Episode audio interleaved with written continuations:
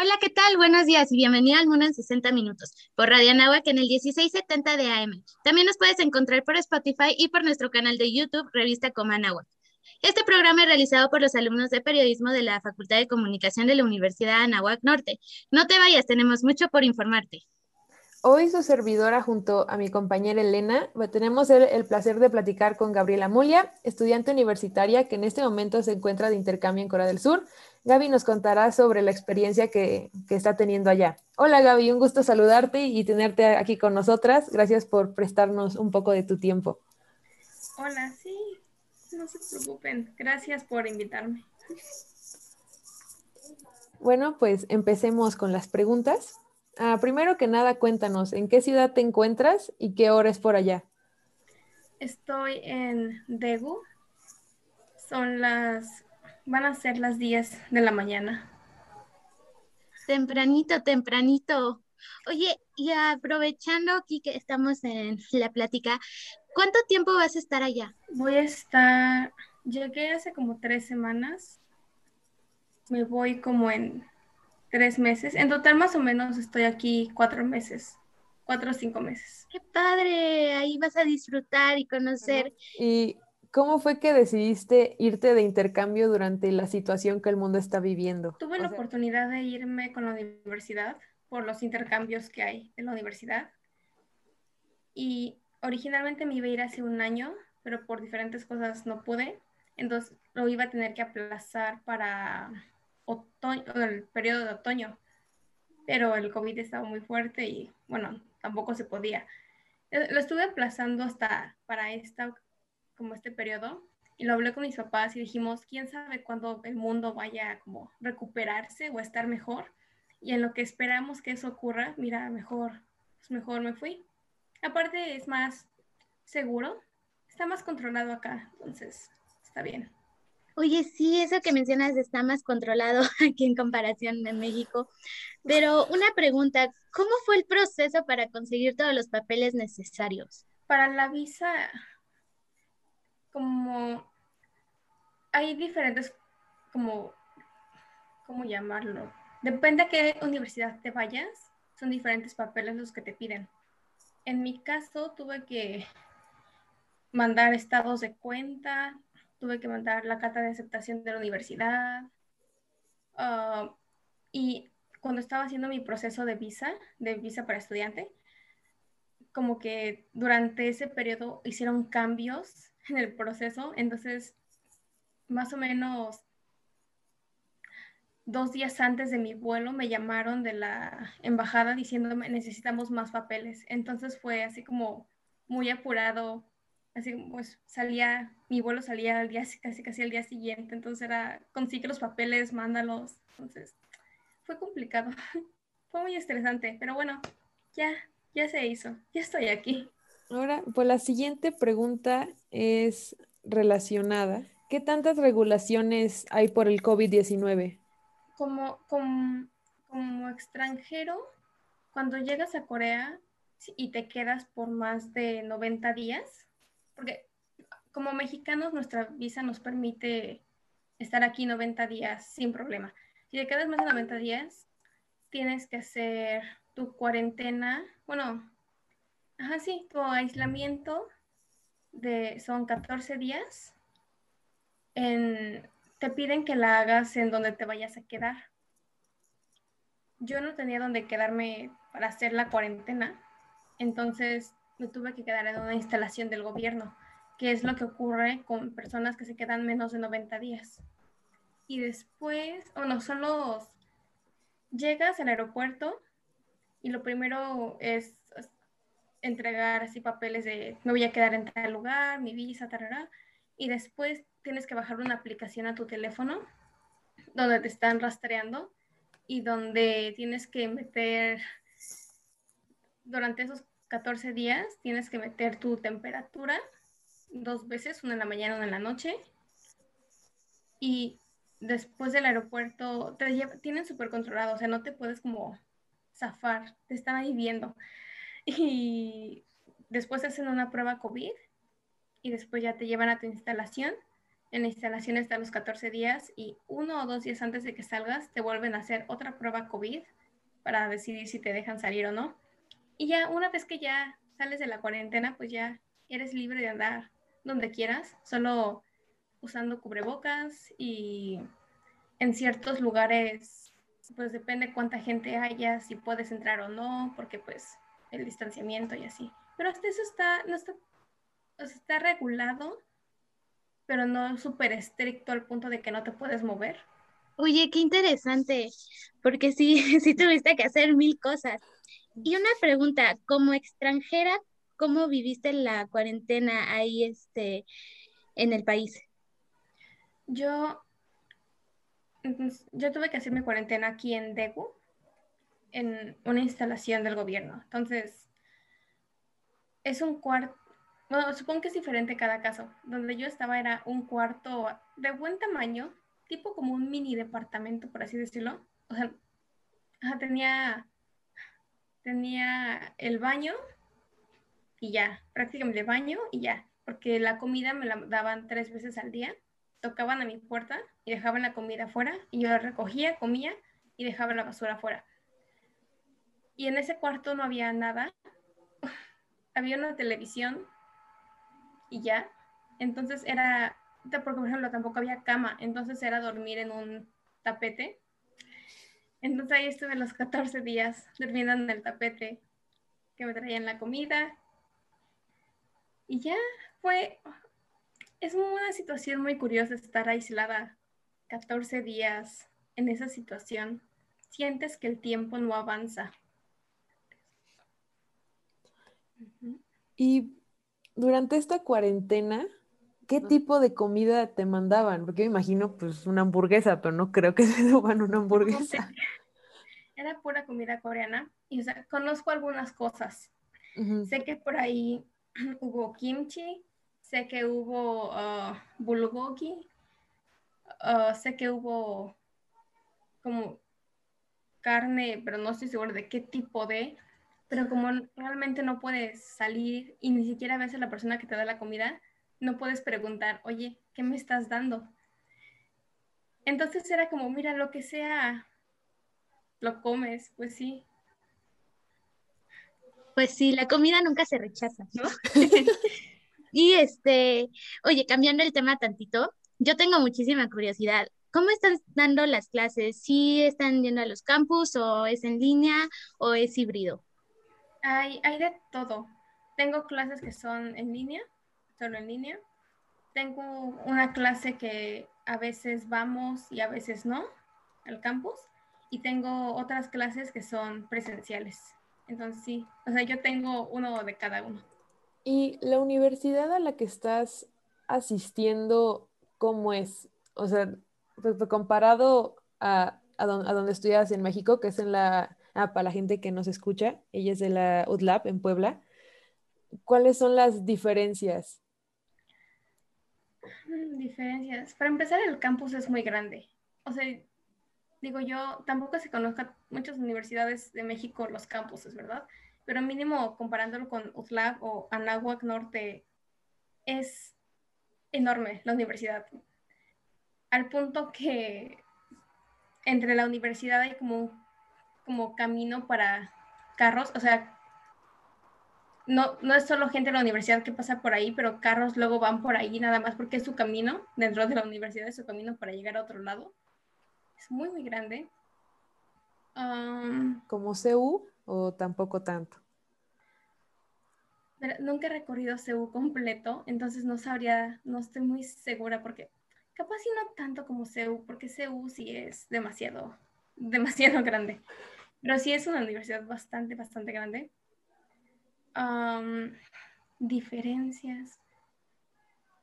Bueno, creo que desde antes del COVID, siempre que entras a un edificio, te dan tu, tienes una, como, cuando dan tu tarjeta de estudiante, tiene una, un código de barras, entonces siempre tienes que estar ahí metiendo código de barras para que sepan en qué edificio estás.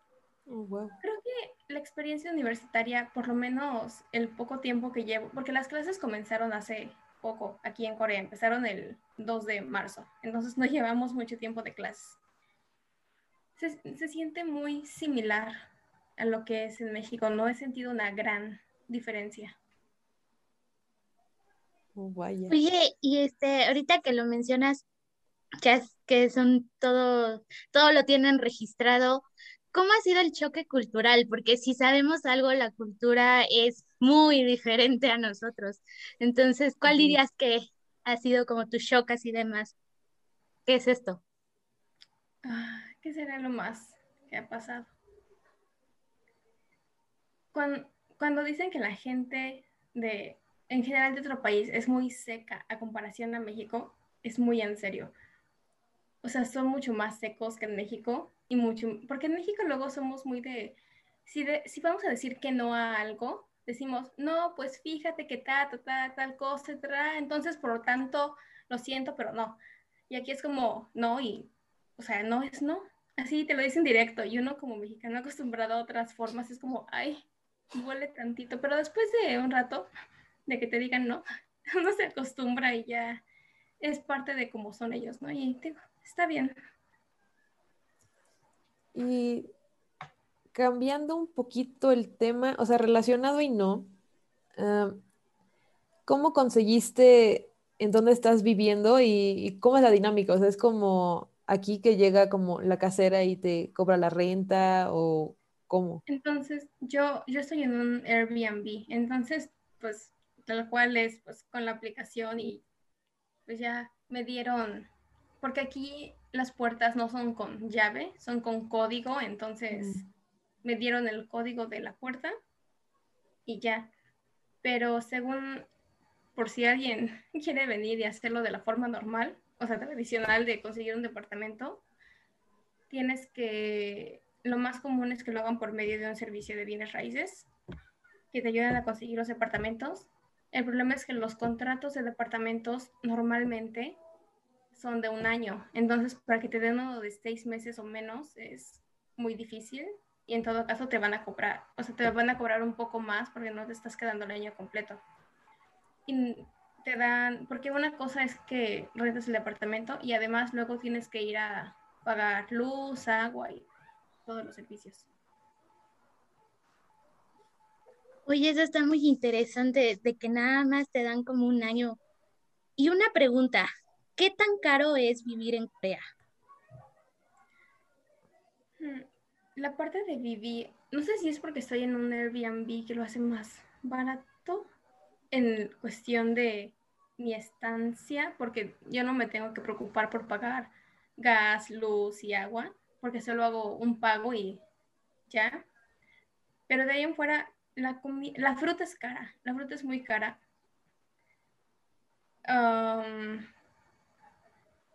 El agua, ah, el agua te conviene comprar mucha de un jalón, porque si no vas a estar comprando botellas y botellas y botellas de, de uno o dos litros y se acumula mucho dinero. Salir a comer es caro, entonces te conviene comprar para que te alcance por una semana o dos si compras comida um, congelada. Yo creo que si eres bueno manejando tu dinero, no es, no es tan difícil. El problema también es que uno como extranjero, todo es nuevo, entonces quiere probar todo y conocer todo, entonces creo que ahí es donde uno gasta mucho cuando vas comprando cositas. Oye, qué interesante. La verdad no me lo imaginaba. Y ahorita, este, que estás viviendo esta gran experiencia, ¿qué consejo le darías a los que quieren ir a Corea en estos momentos?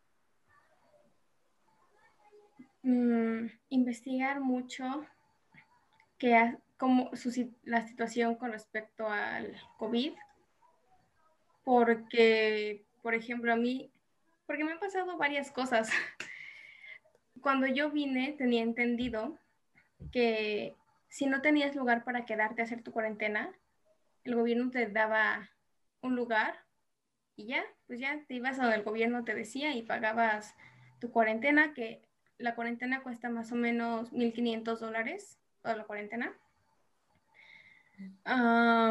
sí, es mucho, es bastante, pero bueno.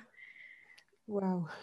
Pero entonces yo creía que me asignaban un lugar, pero resulta que si te quedas más de 90 días, tú tienes que tener tu lugar, o sea, donde te vayas a quedar. Yo no podía entrar a mi Airbnb hasta después de los 14 días. Entonces, fue todo un problema. La universidad me tuvo que ayudar a buscar dónde quedarme, que al final fue en el lugar del gobierno, pero me pude haber ahorrado muchos problemas y estrés. También mm, con los celulares, ahorita estoy con eso, porque si alguien tiene teléfonos Android, mm, cualquier cosa que no sea iPhone, porque iPhone como sea es más fácil, para que tengas, compres tu tarjeta SIM de Corea y tengas aquí número coreano y señal, muchos teléfonos están bloqueados para que solo puedan tener tarjeta SIM de México. Y algunos se pueden desbloquear en línea, pero otros no. Y si no lo puedes bloquear en línea, solo te queda, pues, o te compras un teléfono aquí para comprarle la tarjeta SIM o vive sin tarjeta SIM, o sea, sin internet en la calle. Entonces, sí, son cositas así que uno luego no, que uno cree que es muy fácil, pero no, no tanto. Oye, no, pues estás viviendo una gran experiencia y qué bueno que nos dices para que los que quieran este, ir a Corea tomen nota y se preparen y vayan viendo cómo va a ser todo el movimiento. Oye, muchísimas gracias por regalarnos un poquito de tu tiempo y contarnos acerca de todos los procesos que ya nos quedó muy claro que sí hay que estar al tiro. Y este, pues no sé si quiera decir algo, Dani. No, pues muchísimas gracias por darnos la entrevista y por poder coordinarnos con la diferencia de horario, que son 15 horas más, creo. Tú estás un día adelante pues, de nosotros y en serio muchas gracias por hacer tiempo. Sí, sí. Gracias por invitarme. Cuando sea hablar de Corea, yo siempre. Bienvenidas de nuevo al Mundo en 60 Minutos. El día de hoy, su servidora Elena Castañón y mis compañeras Dani Cano y Ana Pau Berrientos tenemos el placer de platicar con Susana Rodríguez, una gran mexicana que tiene alma emprendedora, es amante de la moda y fundadora de Cocolet. Para los que no sepan qué es Cocolet, es un emprendimiento que reúne los mejores talentos al mismo tiempo que crea productos 100% mexicanos. Bienvenida, Susana. Gracias, muchas gracias. Feliz de estar con ustedes. Y nosotras feliz de que nos hayas tomado la llamada. En serio, Muchísimas gracias. Una pregunta ya iniciando la entrevista. ¿Qué te impulsó a crear Cocolet? ¿Podrías platicarnos de todo eso? Claro, claro que sí. ¿Qué me impulsó? Bueno, yo trabajé justo saliendo de la carrera, yo trabajé mucho tiempo en tiendas departamentales como compradora. Bueno, empecé de asistente y compradora. En las, las dos importantes, ¿no? En Liverpool y en el Palacio. Y cuando, cuando eres comprador y cuando estás en estos puestos, pues te das cuenta que hay muchísima moda en México, muchísimo talento en México. Y para ellas, para estas marcas, que son al final pues pequeñas marcas, y pequeñas diseñadoras, pues llegar a una tienda departamental es muy complicado. Y, o sea, tanto para ellas mismas como para la misma tienda, pues es imposible que estas marcas entren tal cual por sí solas a estas plataformas, a estas tiendas, y se vendan bien, ¿no? Como que hay, hay muchísima logística y muchos temas administrativos que es imposible que se dé esta ecuación perfecta, ¿no? Para que estén ahí y se vendan. Este, ¿no? Como ya les conté, como ya te conté, estuve ahí varios años en Liverpool y después en el Palacio casi 10 años. Y cuando me salí del Palacio, pues me topé con esto, que hay muchísimas marcas, muchas, este, o yo misma siendo compradora, pues, sin querer, pues tratas igual a una marca chiquita, un diseñador, que a un coach, ¿no? O sea, pues y, imposible, o una marca pues muy grande. Entonces, este, cuando me salí del Palacio, que fue mi última tienda, este, pues me encontré con muchas marcas y con muchísimo talento que había afuera y empezamos a hacer, a crear pues este concepto.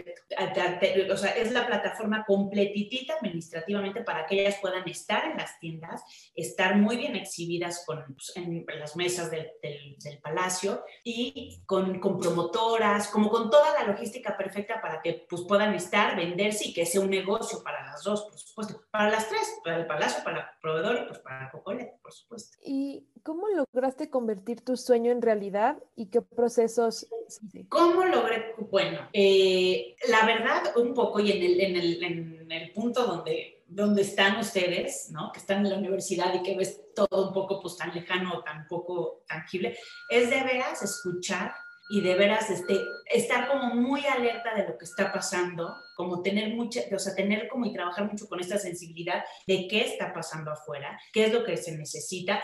Tampoco, a ver, no, no tampoco es este, crear el hilo negro y, ¿no? Crear de la nada algo. No, o sea, es algo como muy realista, muy realista. Por supuesto, con muchísimo trabajo, con muchos errores, este, con muchas veces empezando y volverlo a hacer y con miedo, por supuesto. No me acuerdo la primera vez que iba a entregar a la primera tienda, yo con mis cajas en la sala de mi casa, nerviosísima, ¿no? Yo al día siguiente decía, ¿cómo voy a hacer esto yo solita ir a entregar? O sea, pues claro que te da muchísimo miedo, pero es aventarte y creer en ti y saber que pues seguro la vas a regar y que de cada error que tengamos, pues va a venir un aprendizaje y esto pues aprovecharlo, que pues no, no sabemos, y menos creando algo así, pues no, no sabemos ni el resultado.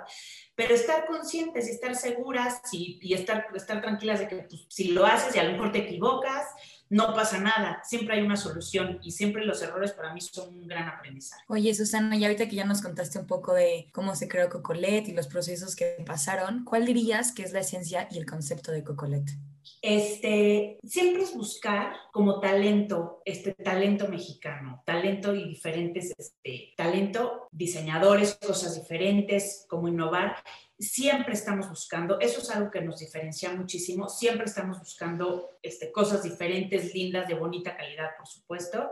Y sabes, o sea, un poco trabajar siempre como con, como con la honradez, como muy derecho, diciendo las cosas como son, como no omitiendo nada, como siempre, este, como siempre todo muy franco y muy transparente. Y una pregunta, pues sabemos que solo trabajan con talento mexicano. Para las marcas, ¿cómo las eligen y cuál es el beneficio para ellas ser parte de Cocolet? Bueno, hoy en día ya mucho de las, las tiendas mismas ya nos mandan a nosotros las marcas, porque obviamente hay muchísimas marcas que se acercan directo a las tiendas para entrar y, y obviamente las compradoras saben que por ellas solitas pues, pues no, no, lo lograrían, entonces no las contactan y ya no las mandan a nosotros y nosotros hacemos toda la curaduría, les explicamos todos los procesos, cómo trabajamos y nosotros hacemos absolutamente todo. Entonces, la mayoría llegan por ahí, otra yo me encanta y en redes sociales y así me la paso buscando y viendo, me encanta, ¿no? Como que soy muy sensible para la moda y me encanta todo el tiempo estoy buscando ahí. Este,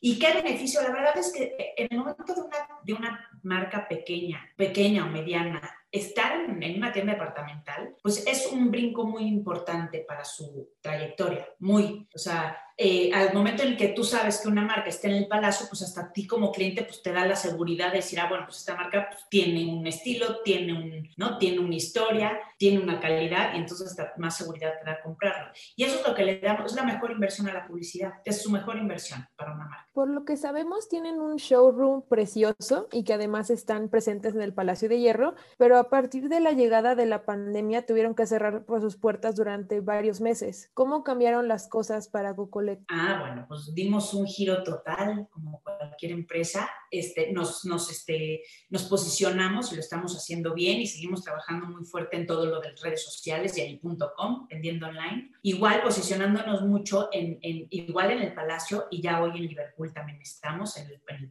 .com y trabajando muchísimo para eso. Hoy en día, la verdad es que las redes sociales y todo el marketing digital, pues yo estoy consciente que es el futuro y ahí le estoy invirtiendo lo más posible para darnos a conocer de esa forma. Y el showroom sigue funcionando y digo, claro que lo estuvimos cerrando y lo cerramos un tiempo.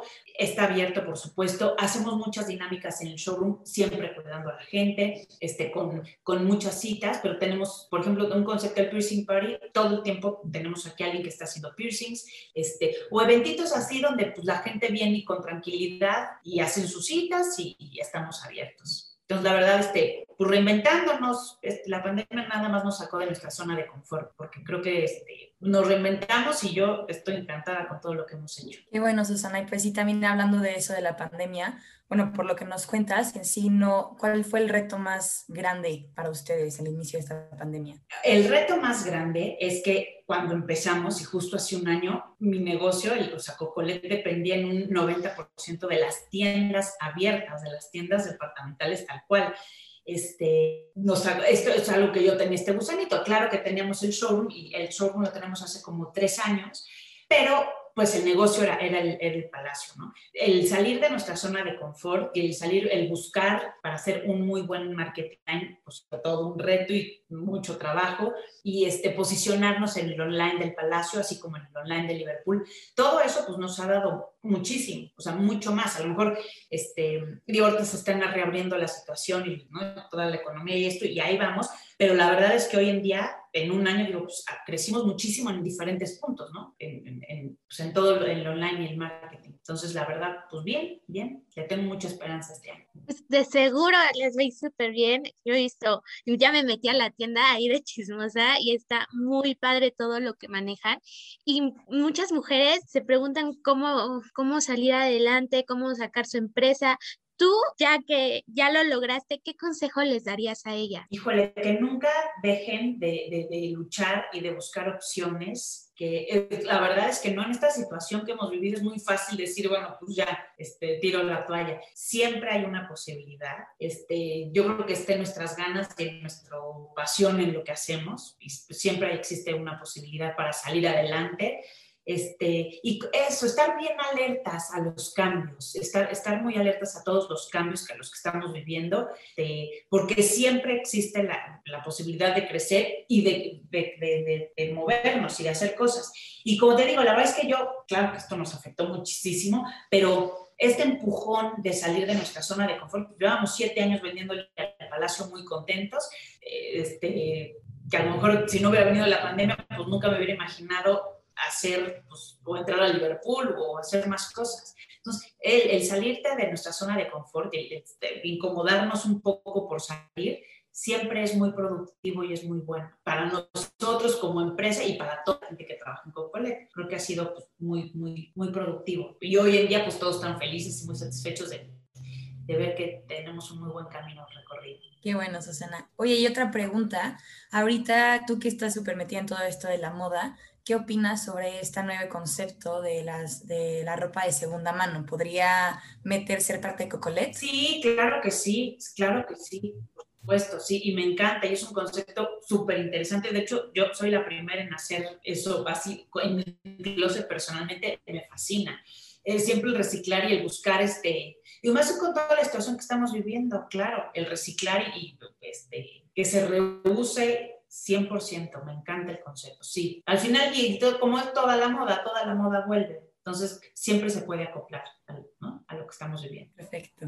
Eso sí suena muy interesante porque hemos visto que ha salido mucho en tendencia el usar ropa que no es que ya no quiera otra persona porque hay un dicho, no sé si está, si está bien, pero la basura de uno puede ser el tesoro de otro, algo así. Y este, vaya que ha sido increíble cómo muchas personas le sacan provecho y hasta hacen unos outfits que dices, ¿dónde lo conseguiste? Y te dicen, era de mi abuela, era de este, una tiene segunda mano. Y, ¡Wow! Y una pregunta, ya que estamos hablando de eso, ¿cuáles dirías tú que son las reglas que deberían desaparecer de la moda? No hay reglas. Para mí en la moda no hay reglas. No, no, de veras yo creo que, o sea, digo, no sé si tanto reglas, pero que de veras uses y que te pongas lo que te haga sentir feliz y cómoda. Como que, digo, hoy en día yo lo practico, me da igual, se me ocurre, me voy a poner esto con esto y si les gusta, qué bueno, si no, mientras tú te sientas bien, este, oye, hoy no hay edad, ¿no? Como que yo siento que ya la edad para ponerte algo, para usar algo,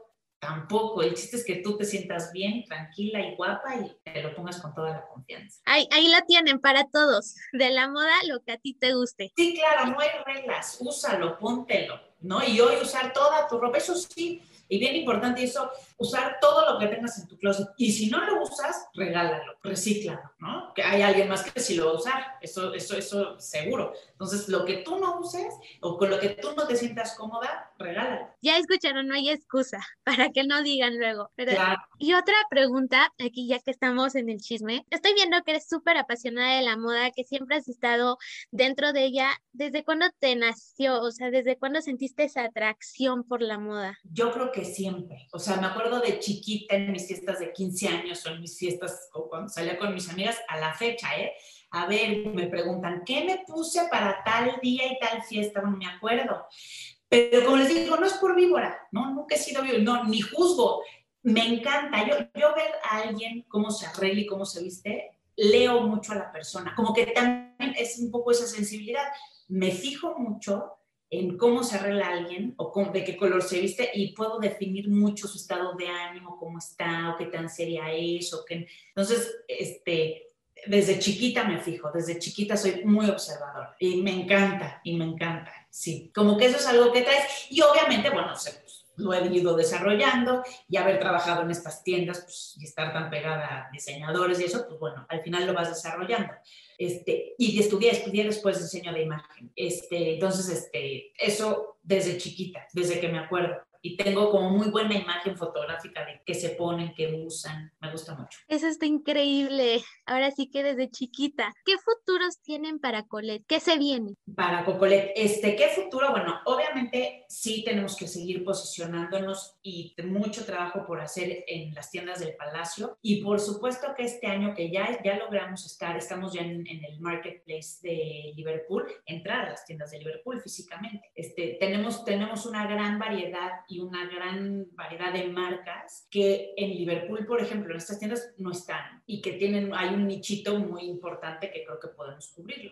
Y esa es, esa es la tirada. Este año estar en Liverpool. Y seguir posicionándonos en el Palacio, por supuesto. Y en todas las redes sociales, en todo el punto .com y esto de, las dos tiendas, que ese es el futuro, ¿no? Oye, y ahorita hablando de las redes sociales y posicionarse más, ¿cómo ha sido el entrar y captar la atención de más clientes en línea? Ay, prueba y error, de veras ahí sí, este, porque pues hay muchos mitos de que, que si las influencers, que si, este, eh, eh, digo, es más, en este trayecto eh, hemos pasado por dos diferentes agencias de marketing, porque pues al final un poco, ¿no? A ver quién de veras le entienda nuestro concepto, comercializamos muchísimas marcas, entonces luego también no es fácil, pues eso enseñárselo a la gente, o sea, cómo, cómo concentrarnos en en lo que vendemos y ha sido todo un tema y de prueba y error, prueba y error, con influencers o llegar a personas, llegar a gente artistas o gente famosa, este, que, que la sigue muchísima gente, eso es uno de los mejores resultados ¿eh? hoy en día.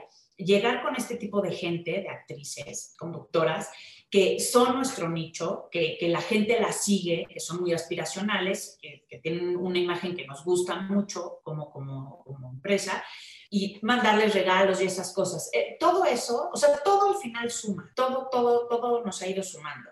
Tener una imagen linda, fotos lindas, con contenido en todo lo que es el marketing, que como yo les digo, a ver, no, me gusta anunciar algo por vender algo, no, yo quiero llegarle al corazón de la gente este, y que se enganche viendo todo lo que nosotros publicamos y que si de paso les gusta un collarcito, pues se lo compren, ¿verdad?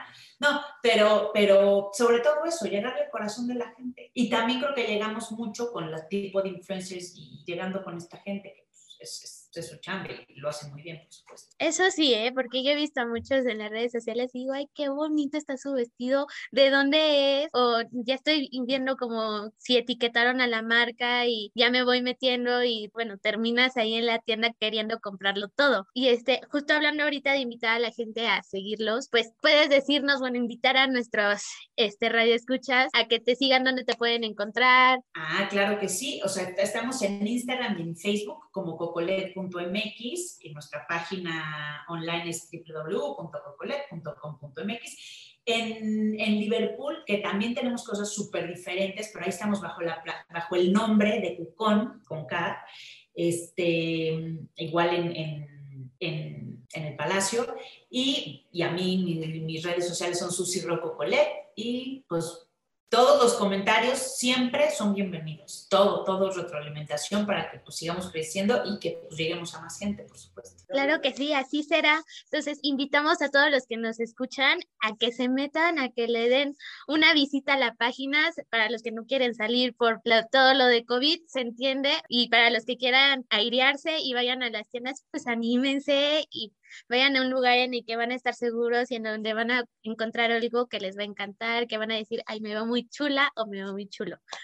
Y, este también obviamente en el showroom, que estamos en Las Águilas, en Rivera 44. Ahí está, ya saben dónde pueden encontrar a Colette, a Susana. Muchísimas gracias por darnos un poquito de tu tiempo y contarnos acerca de Cocolet. La verdad estuvo muy interesante la plática. Esperamos que pronto podamos volver a verte aquí de invitada para seguir platicando un poco más de la moda. Claro que sí, muchísimas gracias a ustedes. Gracias, adiós.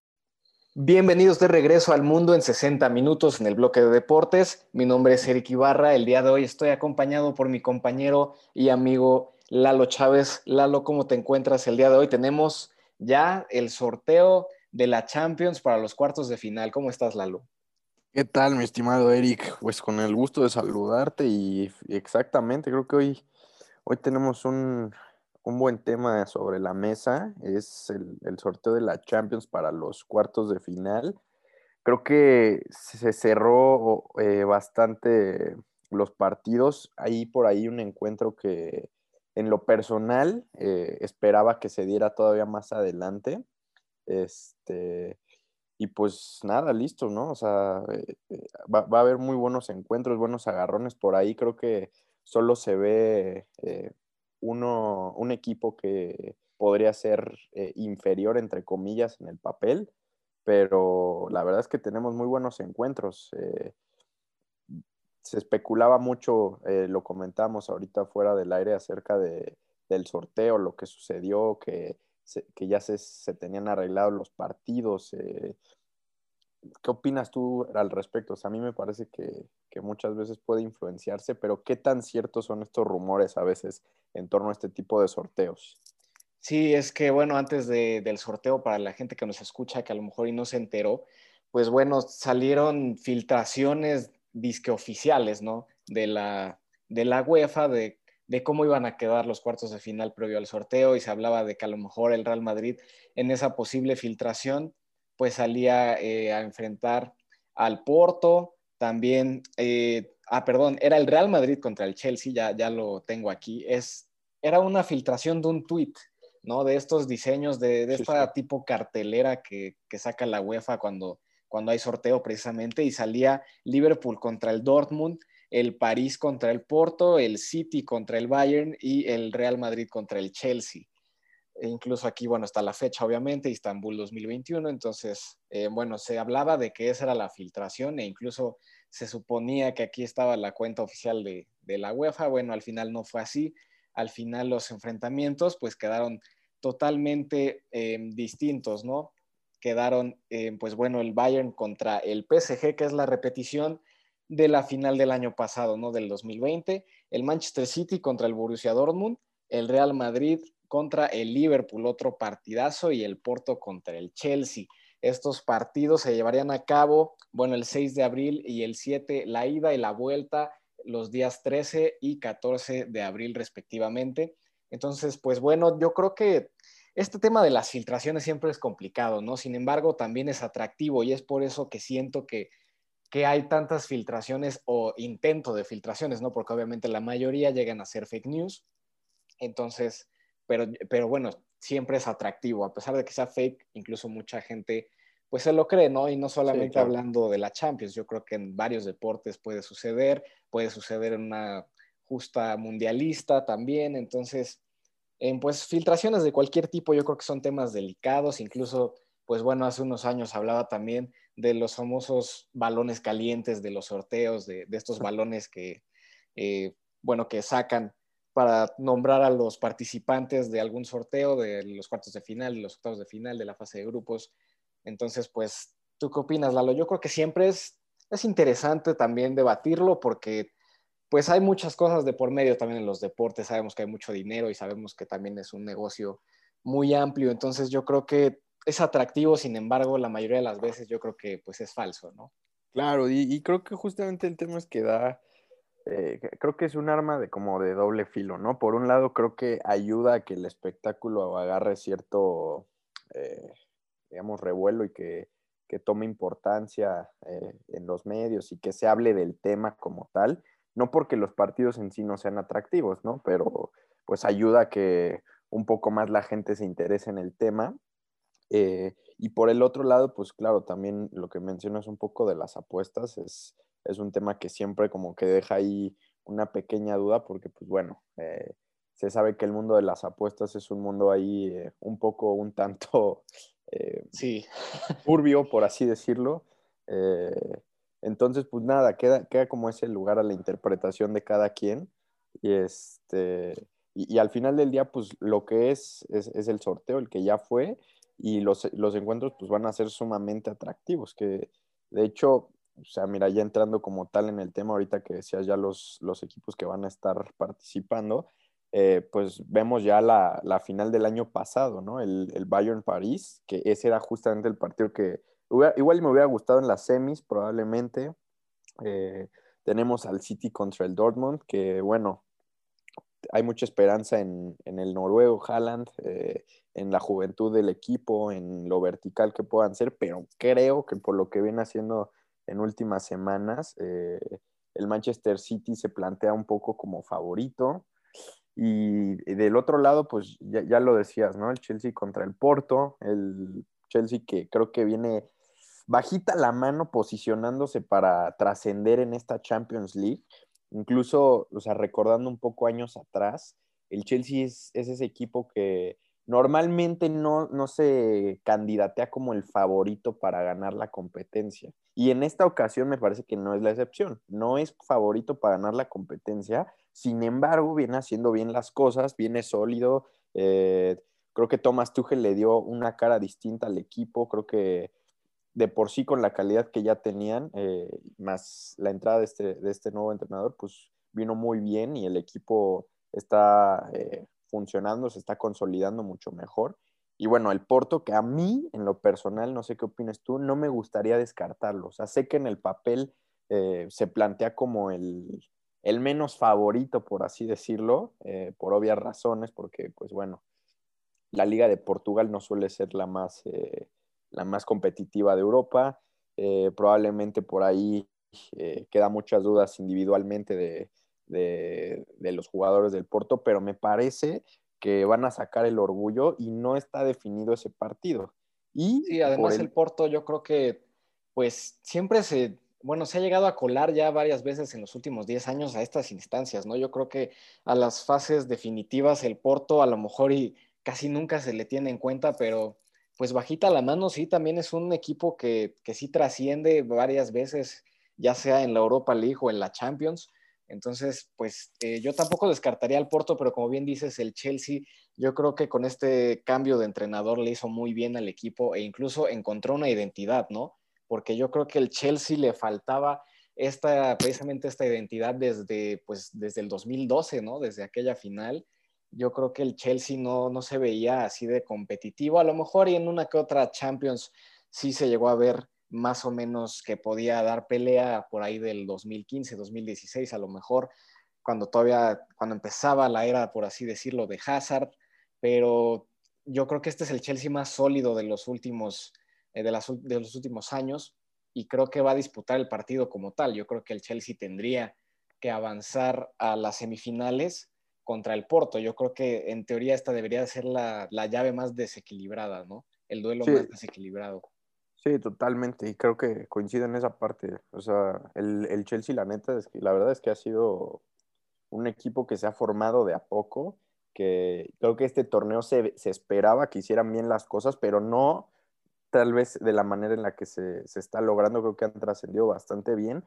Y sí, justamente del lado del Porto, o sea, probablemente es un equipo que no trasciende mucho más allá de esta fase, cuando mucho, pero es un, es un equipo que siempre está ahí, o sea, es un equipo que está siempre peleando esta fase y pues eso, y lo vimos, eh, la manera de aferrarse contra la Juve, pues, pues va a ser determinante, ¿no? Vamos a ver también, los duelos de ida van, eh, van a ser este, muy interesantes, que bueno, ahí luego platicamos del gol de visita, este, que luego no es tanta ventaja para, para el equipo que, cierra en casa, pero pues vamos a ver qué, tal se decantan las cosas eh, en esta serie. Y pues por último tenemos a, al Real Madrid contra el Liverpool, un, un, partido sin duda muy interesante. El Liverpool que francamente viene un tanto a la baja, creo que una baja pues de juego natural, además entre tanta lesión que ha habido, que, bueno, pues esto también hace un poquito más vulnerable al equipo.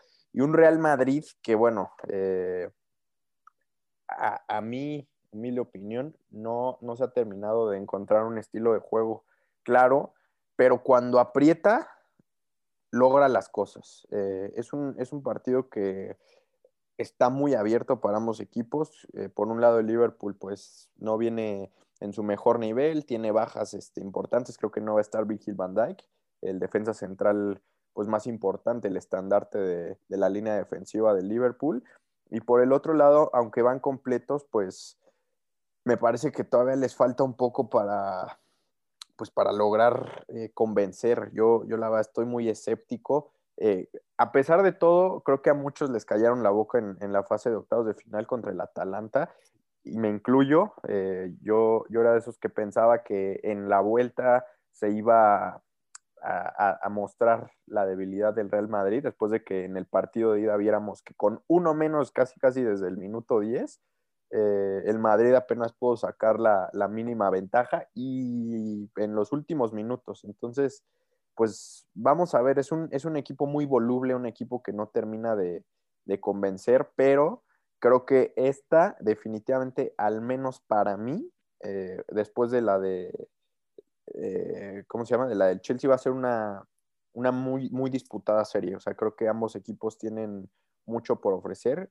Eh, es la más pareja probablemente junto con, con, la del Bayern y la del París, que es un duelo de trenes. Creo que de ahí podía salir el, el campeón de, de, esta edición del 2021. Sí, yo creo que, como bien dices, el Madrid todavía no termina de encontrar una identidad en, en, este, pues, en este año, ¿no? Yo creo que también les ha pesado el hecho de la pandemia. Yo creo que el no haber tenido una pretemporada también ha afectado a varios clubes importantes de Europa y es lo mismo del otro lado, el Liverpool, sobre todo en zona defensiva, cuántas lesiones ha tenido y también los fichajes de emergencia que tuvo que hacer en el pasado mercado eh, de invierno.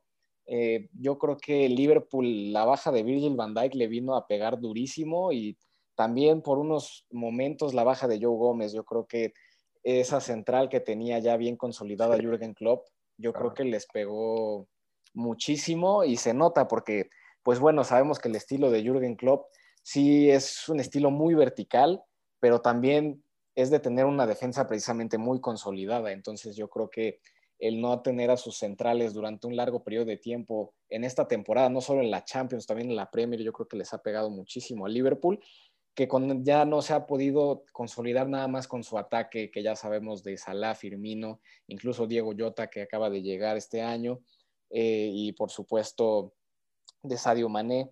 Yo creo que el Liverpool la va a tener difícil. Yo creo que a muchos están descartando desde el inicio muy rápido al Madrid y es una cosa que, que me extraña. Yo creo que el Madrid sí tiene un torneo, por así decirlo, de local, pues yo creo que es la Champions. El, el Real Madrid siempre juega con el corazón y con la playera bien puesta eh, la Champions y a pesar de que no tengan una identidad, yo creo que eso siempre es importante, la lucha que siempre tiene el Madrid en esta competencia y por algo es el llamado rey de Europa por todas las Champions que ha conseguido, entonces yo creo que sí va a ser un, una llave, un duelo eh, muy interesante este del Madrid contra el Liverpool. Y yo no me atrevería a decir quién va a pasar en este momento, yo creo que eso lo podemos dejar para... Eh, semanas próximas, ¿no? Ya que se, se acerque más el, el, encuentro, pero de primeras yo creo que pues sí puede pasar el Real Madrid. No sé qué opines tú, Lalo. Sí, no, definitivamente. Y creo que, creo que diste en el clavo. O sea, el tema de, de, Liverpool, o sea, el juego que practican tan vertical, es justamente gracias a ese eje defensivo. O sea, tú no puedes tener un equipo que arriesga tanto al frente si no tuvieras una contención eh, y una defensa que te permiten hacer ese juego vertical, porque normalmente cuando tú arriesgas hacia el frente quedas mal parado atrás. Y el Liverpool justamente practica muy bien ese fútbol y con las bajas que tiene de la central, eh, pues evidentemente se complica mucho más esta situación. Y en el tema del Real Madrid estoy totalmente de acuerdo. O sea, eh, por, eso, por eso reiteraba un poco el, el término de que callaron bocas un poco en, en esta fase anterior, porque pues muchos eh, creíamos que, que, ya no, que ya no iban a dar para más, justamente por, por esta falta de, un estilo de juego, sobre todo muy definido, eh, de Zidane, pero la realidad es que demostraron eh, justamente lo que dices, que es, es, un equipo que la Champions League es como su, su, su segundo torneo, ¿no? Es eh, ese torneo que pues la gente, es, es, como por ejemplo cuando en México dicen que van a enfrentar a la América, algo muy similar. eh, sí. O sea, saben que es el equipo a vencer y, y, se siente, yo creo que impone de cierto modo este equipo, a pesar de que no está en su mejor momento. Definitivamente yo no los doy, yo no los doy por muertos y creo, creo como eh, me quito un poco la playera de, periodista y como aficionado merengue, eh, te digo que, que, hay posibilidades de que trasciendan. Ya un poco más adelante no lo sé, este, Depende de pues, quién le toque también después. Claro, o sea, el cruce, el cruce va a ser definitivo y creo que a pesar de, cualquier equipo que le pudo tocar, eh, fue lo mejor que pudo haber pasado. ¿Por qué? Te, digo rápidamente por qué. Porque mira, empezando eh, con los trenes Bayern y Paris Saint Germain, creo que son los equipos, a mi consideración, en esta, en esta edición de Champions League que pintan como eh, dos de los conjuntos más fuertes. Eh, pensando en, cómo se han llevado las cosas, creo que el Madrid eh, no, hubiera sido capaz de contenerlos en esta fase. no hubiera tal vez tenido las herramientas, la confianza, porque pues tampoco vienen haciendo las cosas de la mejor manera como para enfrentar estos duelos. Por otro lado, el Porto al digamos, saberse en el papel un tanto inferior, que me parece que es muy subjetivo. Eh, muchas veces al Madrid ese tipo de encuentros le, hacen daño, como que se crecen, se confían y, sabiéndose superiores en el papel suelen eh, errar. Me parece que es algo similar que hubiera, lo que hubiera pasado con el Borussia Dortmund. Y los equipos ingleses, pues creo que los tres que quedan, eh, cualquiera de ellos hubiera sido o es, un gran este, sinodal para el Real Madrid porque ni está a la baja ni están a la alta, es decir, eh, son, duelos que, se prestan mucho para estar muy abiertos y pues vamos a ver qué tanto se le acomoda eh, al Madrid y qué tanto puede realmente aprovechar las bajas que tiene el Liverpool en estos, en estos encuentros. Si tuvieras... hecho, pues según los favoritismos, eh, o bueno, los que tienen más ventaja de cara a estos cuartos de final, según las apuestas, según lo que dice Las Vegas, los expertos, pues es que el City es el favorito en este momento, se supondría. Ellos son los favoritos, seguidos del Bayern Múnich, luego el PSG, el, el Liverpool, el Madrid, el Chelsea, el Porto, no, no es cierto, el Dortmund y luego el Porto. Entonces, em, pues el City para muchos, eh, incluso para los expertos, es el, que queda como favorito en este momento y pues a lo mejor este es el año en el que por fin Guardiola puede colar al Manchester City a una final, ¿no? Yo creo que el duelo contra el Dortmund no es un duelo a modo, no va a ser un duelo sencillo, menos con el momento que vive Haaland, pero pues el City también, el Paris Saint Germain ya el año pasado ya tuvo su oportunidad de llegar a la final por fin después de tantos años y bien lo que. Sí, yo, yo creo que este puede ser el año en el que el City ya por fin se pueda meter a la final que tanto ansía, eh, debido a los, como bien dices, a los otros choques de trenes que tenemos en las otras llaves del de Bayern, el PSG, el Madrid y el Liverpool, sin descartar, por supuesto, yo creo que al Chelsea o al Porto, que de ahí puede salir el caballo negro, eh, porque, bueno, por lo que ya mencionábamos hace unos momentos, ¿no? Pero bueno, Lalo, se nos acaba el tiempo. Espero que hayan disfrutado esta previa, nuestra audiencia de la Champions League. Por supuesto, vamos a seguir comentando eh, todos los detalles al respecto aquí en el mundo en 60 minutos. También no se olviden de vernos en Instagram Live en eh, cultura y punto MX los martes a las 4 de la tarde. Mi nombre es Eric Ibarra, a nombre de Lalo Chávez y todos mis compañeros reporteros universitarios. Les damos las gracias y nos vemos la siguiente semana. Hasta la próxima.